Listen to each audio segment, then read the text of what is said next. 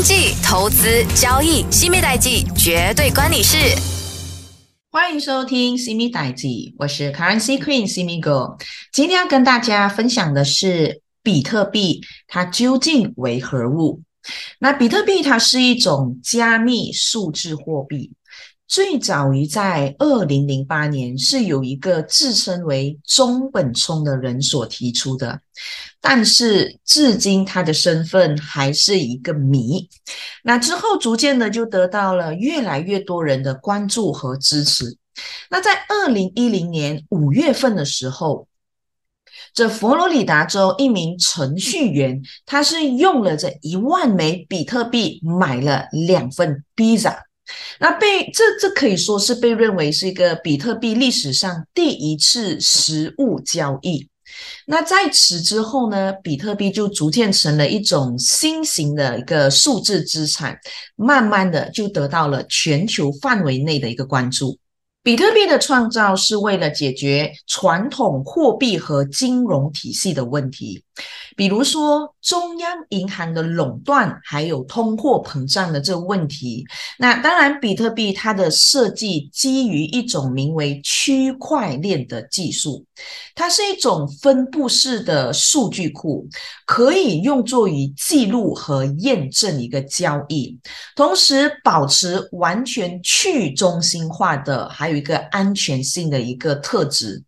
那比特币的创造，它的这个宗旨是在于为人们提供一种不受政府或者是金融机构控制的货币形式，并且可以在全球范围内进行快速和便捷的一个交易。这在传统金融体系中呢是没有办法可以实现到的。啊，当然，我就举一个例子。那我们如果说今天在马来西亚想要转钱去到泰国或者是去到美国的话，那它是需要有一定的时间。但是如果运用比特币和这区块链来这这这模式来去进行转账的话，它是一个相对比较快速的方式，可以完成这个交易的。当然，我们先来谈谈一下这加密货币，然后呢，我们再来谈一谈这比特币它的发展和未来。那这加密货币的起源可以追溯到是在二十世纪九十年代末的时候，当时有人提出了一种称之为数字现金的概念。然后就通过了使用密码学技术来创建一个类似于现金的数字货币，但是这数字现金并没有像预期那样流行起来，因为它当时还是需要啊，就是信任第三方机构来处理这个交易的。那这个加密货币又称为数字货币。他们的发行和管理是不受中央银行和政府控制的，而是由一个去中心化的网络共识算法进行验证和记录。那尽管这加密货币现在已经成为金融领域的一个热门话题，但其实它的历史可以追溯到是在二十世纪末的数字货币实验当中。在一九九零年代末的时候，那一些人开始探索如何使用数字货币来促进互联网经济的发展。其中最一个出名的，呃，可以说是一个电子货币公司，是叫做 DG Cash。这 DG Cash 它是成立于在一九八九年，它是由着计算机安全啊的专家 David Chuan 来所建造的。这个公司开发了一种数字货币，当时是称之为 e Cash，使用加密数呃技术来实现安全的电子交易。那这个 eCash 呢？它是最初在匿名性和安全性方面取得了成功，但是在那个年代呢，是缺乏商业支持，所以它在一九九八年的时候宣告破产。在这 DJ Cash 失败之后，那人们开始寻找更好的数字货币的一个解决方案。而在这二零零八年，就一名叫做上呃这一个中本聪的神秘人物发布了一份名为比特币一种点对点的电子现金系统的一个白皮书。这个白皮书它是详细描述了一种去中心化的数字货币系统，那就被称之为叫做比特币。比特币使用了一种名为叫区块链的技术。它允许多个参与者在没有中间人的情况下进行交易。那我们讲的中间人，就是说不需要通过银行，然后再把这笔钱转去给其他人啊，这样的一个中间的方式。那它这样的一个方式呢，是可以也可以确保了这交易记录的安全性还有准确性。它不会说，哎呀，这笔钱明明是要转这这一个数目的，突然间就是呃没有了，或者是不见了啊，这样的一个情况。那这个加密货币的出现，它不仅仅是一种新的货币形式，它更是一种新的价值交换和数据管理方式。它们让人们呢是可以更加的安全又快速。而且还是低成本的进行交易和数据管理。那如果说我们今天是通过马来西亚想要转账去到其他国家，通过 Swift Code 的方式呢，那一般上银行会有收起这一个啊这个啊这个 transaction 的 fee。但是如果说在这个啊这使用比特币的话呢，那当然它有一些是会有低成本，有一些甚至是可以直接转账啊。所以这个呢，我们可以看到这加密货币。也推动了这区块链的技术的发展还有应用，它促进了一个去中心化的思想，然后在更多的领域可可以落实还有实现的。那随着技术的不断进步，那加密货币和区块链的技术，它就是一直不断的继续发展还有创新，来为人们带来更多的生活上的便利和改变。这随着这一个区块链的技术是不断的发展和创新啊，当然越来越多的加密货币是被创造出来的。每一种加密货币都有着不同的特点和它的目的。比如说，在这以太坊，它是第一个支持智能合约的加密货币，它使得这区块链可以被用于更广泛的应用领域，而不仅仅是像比特币那样在货币转移而已。而这个 Ripple 是一个专注于跨境支付的加密货币，它的致力于是解决传统银行跨境支付过程中存在的高成本还有低效率的问题。你还有可以看到还有其他的一些加密货币，比如说莱特币、比特现金等等，他们就是在这各自的都有具备自己的特点和应用领域。而这比特币的设计宗旨是在消除对中央机构的依赖。那当然，使用这密码学的方法替代的信任，实现了是不可信的一个啊，我们说环境的一个去中心化的一个的一个交易。那比特币最初在技术爱好者还有就是繁体字者的一个之间是受到了呃非常的欢迎的。但随着时间的推移，它开始吸引更广泛的一些受众。那比特币。的特点当然也包括了匿名性、去中心化，又不需要第三方的认证，又不受这控呃这政府控制啊，这些我们来一个一个探讨哦。就如果说在匿名性的方面呢，那比特币的交易它是基于。公共呃这个区块链的一个进行，那这用户在交易中，他又可以匿名他的地址，又不需要给人家知道，那这意味着比特币的交易不需要用户透露自己的真实身份啊。比如说，如果一个人他使用比特币购买一个物品，那这交易记录中只会显示比特币的地址，它不会显示这个购买者的个人信息啊。所以这就是匿名性的一个好处。那如果说我们讲在去中心化的方面，呢？那比特币的交易是通过点对点网络完成的，而不是通过中央机构来去进行的。这意味着没有一个中央机构可以控制比特币的流通，还有它的价值。比如说，如果一个人在美国向另外一个人在马来西亚啊发送这个比特币，这个交易它是直接可以发生的，它就不需要通过中央机构啊，或者是通过银行来去干预。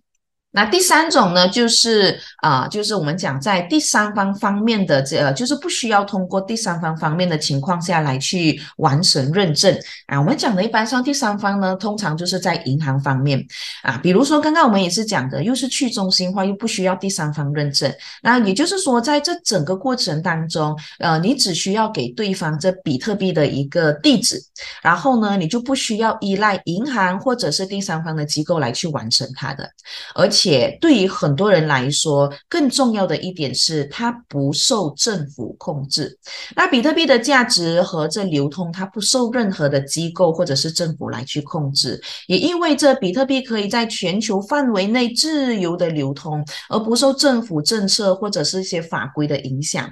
打个比方，一些国家或者是政府，他们可能限制外汇的交易，但是在比特币可以在全球范围内自由的流通，是没。没有任何的一个限制。那这一个加密货币的起源可以追溯到这呃对数字现金的探索和它的发展，而这比特币则是第一个成功实现去中心化的电子货币系统，并在全球范围内得到了广泛的关注和应用。那接下来我们就跟你聊一聊比特币还有它的用途。那比特币被创造出来的主要原因是。为了要了解，或者是可以说解决一些传统货币存在的一些问题，那比如说传统货币是由政府或者是中央银行发行的，而比特币则是一种去中心化的货币，没有中央机构控制它的发行和管理。那此外呢，这个传统货币是存在着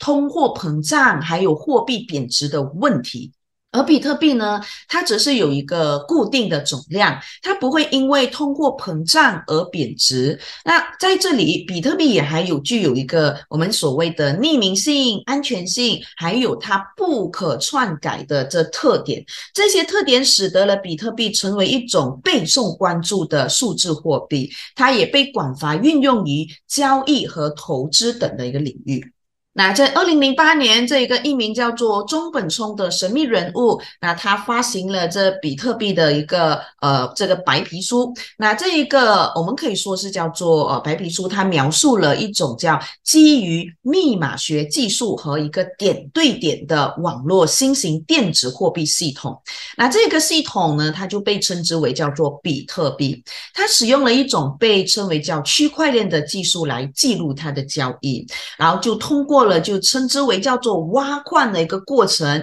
来创建新的比特币。所以你在这过去呢，一直听到，哎，又什么是比特币？又什么是加密货币？然后又什么是区块链？又什么是挖矿啊？其实这就是一系列的运作，可以让到更多的比特币就随之出现了。那比特币的一个设计呢，是使最主要呢，就是可以使一个去中心化的货币系统。它跟传统的货币不同，它没有中央机构来去管理和控制货币的发行和交易。那相反的，比特币它是使用这种叫做点对点的网络和密码学技术来实现交易的一个处理和验证，并通过挖矿来创建新的比特币。那比特币的出现引发了人们对加密货币的兴趣和探索，随后出现了许多的加密货币，比如说你们最常听到的就叫做以太坊、比特币、瑞波币等等。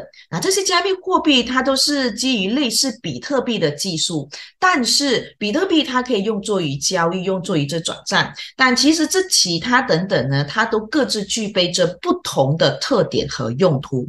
而比特币呢，它是一种去中心化的数字货币，它不受任何政府或者是金融机构的控制，就是通过区块链的技术来实现去中心化的交易和进账。那这一个它的去中心化、匿名性啊这些等等呢，那就就表。比如说你所看到的一些案例，好，比如说在这一个是跨境的汇款，那这个跨境的跟这个汇款呢，在传统的事件当中，你可以看到的，它是相对于是需要手续费，然后这个汇率的波动问题，还有就是突然间转账的时间长，甚至是突然间会凭空消失的问题，要有待检查等等啊。但是在这一个比特币来进行跨境汇款的时候呢，就可以避免刚刚我所说的。这一些问题。那比特币的交易手续费呢是相对的低，而且由于比特币是去中心化的数字货币，它没有中间的环节，因此它的这个转账速度是相对比较快的。那在生活案例当中，比特币它的跨境汇款的应用呢，是相对逐步的普及化。那好比如说，有一些跨境的电商平台，它接受比特币作为支付的方式，那消费者他就可以通过比特币来快速而且又安全的完成了跨境支付。那有一些国际汇款服务商呢，也开始提供了比特币汇款服务。那通过比特币快速而且又低。成本的将这些资金转移到海外的账户，那一些国际汇款服务商呢，就比如说很出名的啊，Western Union，然后就是啊，MoneyGram 这些等等呢，已经开始提供比特币汇款的服务。那通过比特币将这些资金转移到海外的账户，它可以省去了这些汇款的就 Swift 的这一些手续费，同时速度就更加的快了。二零二一年哦，那当时这特斯拉它是已经呃宣布了购买价值大约十五亿美元的比特币，它也计划允许客户使用比特币来购买它的特斯拉电动车。那当然，这一个消息一出来呢，就导致到比特币的价格是短暂上涨的，因为需求是有了嘛。所以你可以看到，这个比特币呢，逐步的在这些商业的世界中是占有着一些重要的地位了。那我们来看一下第二个的案例，是关于在匿名支付方面啊，就是比特币的用途嘛，所以很多的这一些交易员或者是很多的人，他可更希望的是他的这交易过程中是可以匿名的，不要让人家他知道他的身份、他的名字，甚至他的地址等等。而比特币的交易是基于这个呃这个公时加密的一个算法。那在这里呢，我们可以我们可以看到它的加密算法的话，那这一些呃用户呢，他只是需要公布这一个地址这个链接，就可以匿名的进行这交易了。当然，这一个号码呢是是相对长的，所以这一些人他们是必须要记得，不然要把它拷贝 copy 起来的。那这一些过程当中呢，他就不需要暴露个人的身份信息，他就可以保护用户的隐私和安全性。那相较于在传统的支付方面呢，那其实比特币的交易记录是不会被银行或者是第三方的支付交易记录而来去做记呃去记录的，因此呢就可以保护用户的隐私和匿名。那其实在这个过程当中，它也相对的比较安全。不不容易受到欺诈和篡改，除非你的这一个地址或者是你的个人的这些信息呢是被这些黑客所知道了，不然的话呢是绝对相对的安全的。所以在这一边，这比特币匿名的支付应用呢，在这生活上也相对的比较普及化了。那当然，在过去呢，也涉及到比特币的一些新闻案例啊，好比如说在二零一三年的时候，那美国的这呃洛杉矶的市长呢。他被呃被爆出来，在竞选的活动中接受了匿名支付的一个政治捐款啊！当然，在这此事件呢，是引起了公众关注和争议性的。当然，这这一边呢有好也坏，因为它也凸显了匿名的支付在政治捐款领域的一些潜在风险啊。还有一个是相对比较著名的是，在二零幺七年的时候，当时一个加拿大的呃男子，他因为在这个暗网呢，使用比特币购买枪支而被判这个呃，被判处了十年的监禁。那其实这一边呢？一样的，就是这一些反映了匿名的支付，其实它也在犯罪的呃犯罪的这活动中的一些潜在的危险。所以当然，这过程当中也逐渐的是加强了监管机构对于这些数字货币的一些监管力度，但是还没有一个可以更加的明确到底这个监管是怎么样。那我们想来说的第三个的案例，就是在数字的资产交易。那比特币它可以被视为是一种数字资产，它也可以像像股票一样的进行呃来去做交易。那数字资产交易平台呢，其实它也是使用比特币来作为一个交易的货币，然后它的交易又快速又安全，而比特币的价格也可以说是在众多当中是相对来的比较大。那有些人他们也会用作于在进行投资方面的，当然在也会因为这些某些事件而导致到比特币波动呢是突如其来的更大的。比如说在在过去中国政府呢对数字货币进行了一系列的监管措施，导致到比特币的价格是突如其来的大幅下跌。那这个中国政府呢还对这些数字货币的挖矿活动进行了严格的管呃监管，这对全球数字资产的交易市场呢产生了影响。当然，这这也导致到很多中国的这些比特币玩家逐步的转移他们的战场去到其他的国家。那这个比特币的应用，它其实不仅局限于是在啊这金融领域，它还涉及到很多的领域。所以就好，比如说在匿名支付方面、数字资产交易方面、版权保护方面、互联网的这一个使用比特币来转账方面，其实它。带给了人们有很多便利和它的这个创新。当然，如果说是以不法的方式来用的话，它的危险性肯定也是极高的。那接下来继续聊聊它的发展，还有未来到底会是如何呢？那比特币它作为一种去中心化的一个数字货币，它的价值和前景是大家备受关注的。有好的，也有不好的。当然，随着技术的不断发展，比特币的未来发展前景呢，是受到更多人的去留意、去关注的。我们这里呢，就从人民、从政治，还有世界发展等的多个角度，对比特币的未来来去进行这些分析，看看。